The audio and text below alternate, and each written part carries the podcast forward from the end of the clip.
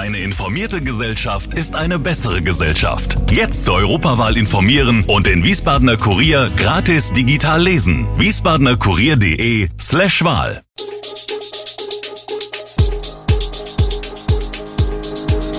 Gude, unser morgendliches News Update. Das Wichtigste aus Wiesbaden für Sie im Überblick. Guten Morgen aus Wiesbaden an diesem 1. Februar.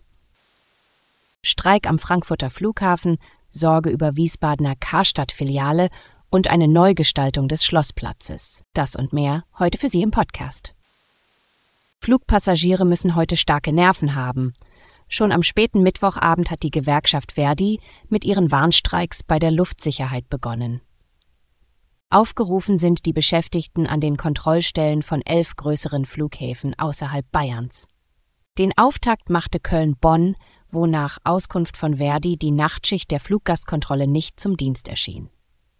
Etwa 80 Prozent der Flugbewegungen, die in Köln-Bonn für Donnerstag geplant waren, wurden dort abgesagt. Verdi-Mann Tarim rechnete damit, dass dieser Anteil im Tagesverlauf noch steigen würde.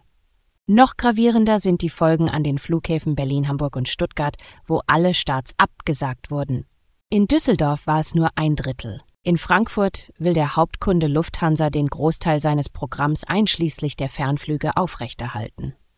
Nach Schätzung des Flughafenverbandes ADV werden rund 1100 Flüge ausfallen oder verspätet starten. Betroffen seien damit rund 200.000 Passagiere. Erst am Freitag soll wieder ein normaler Flugbetrieb möglich sein. Dann ist bereits der nächste Verdi-Warnstreik geplant, fast bundesweit im öffentlichen Personennahverkehr. Dieser Streik wird auch im Rhein-Main-Gebiet zu spüren sein. Am Freitag soll die Theodor-Heuss-Brücke zwischen Mainz und Wiesbaden zwischen 8 und 15 Uhr für den Verkehr gesperrt sein. Grund dafür ist eine Demonstration der Gewerkschaft Verdi auf der Brücke.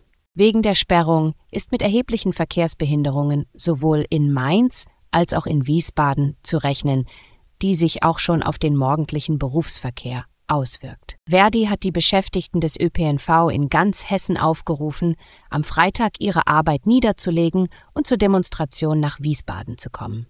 Die Gewerkschaft fordert für ihre Beschäftigten bessere Arbeitsbedingungen sowie eine Verkürzung der Wochenarbeitszeit auf 35 Stunden bei vollem Lohnausgleich. Zu den Demonstrationen, die sowohl in Mainz als auch in Wiesbaden stattfinden, werden rund 4000 Teilnehmer erwartet. Die Abschlusskundgebung soll auf der Theodor-Heuss-Brücke stattfinden. Die Brücke sollte weiträumig umfahren werden. Blicken wir nun in die Innenstadt. Der Schlossplatz in Wiesbaden soll neu gestaltet werden. In der jüngsten Sitzung des Bauausschusses wurde nun für das Umgestaltungskonzept der Stadt gestimmt. Wenn die Stadtverordneten ihr Okay geben, könnte der Umbau rund um die Marktkirche noch in diesem Jahr beginnen. Über die Art der Platzgestaltung gibt es aber noch Unstimmigkeiten. Der 6600 Quadratmeter große Schlossplatzes soll für knapp 5,5 Millionen Euro grundlegend modernisiert werden.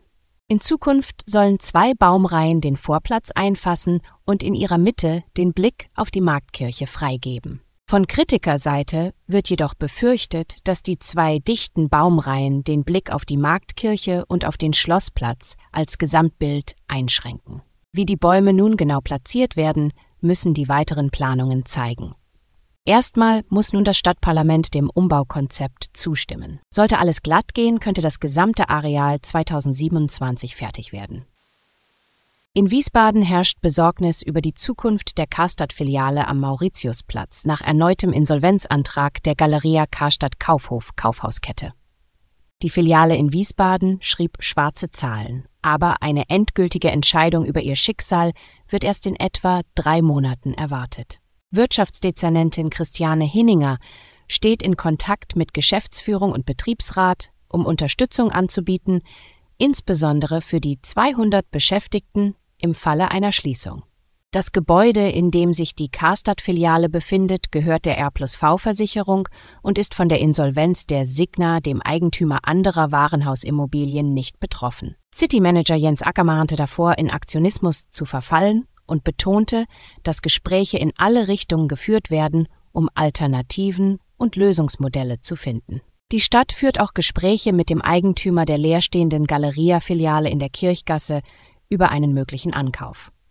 Zusätzlich werden die Schaufenster des leerstehenden Gebäudes seit November von lokalen Vereinen und ehrenamtlichen Organisationen genutzt, um dem tristen Anblick entgegenzuwirken. Sie soll Anreize für illegale Migration senken, den Verwaltungsaufwand bei der kommunalen Flüchtlingsbetreuung reduzieren sowie den Kampf gegen Leistungsmissbrauch und Schlepperkriminalität stärken. 14 von 16 Bundesländern haben sich nun auf ein einheitliches Vergabeverfahren und gemeinsame Mindeststandards für eine Bezahlkarte für Geflüchtete geeinigt.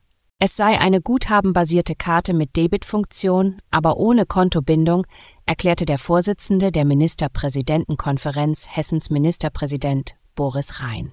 Damit soll ein Teil der Leistungen künftig als Guthaben statt mittels Bargeld ausgezahlt werden. Ein Einsatz im Ausland und Überweisungen seien ausgeschlossen. Damit unterbinde man den Geldtransfer in Herkunftsländer und erleichtere die Kommunen erheblich. Jedes der 14 teilnehmenden Länder könnten selbstständig über zusätzliche Funktionen entscheiden, auch die Sperrung bestimmter Branchen, etwa Glücksspiel, veranlassen. Bayern und Mecklenburg-Vorpommern gehen bei der Vergabe einen eigenen Weg. Alle Infos zu diesen Themen und noch viel mehr finden Sie stets aktuell auf www.wiesbadener-kurier.de.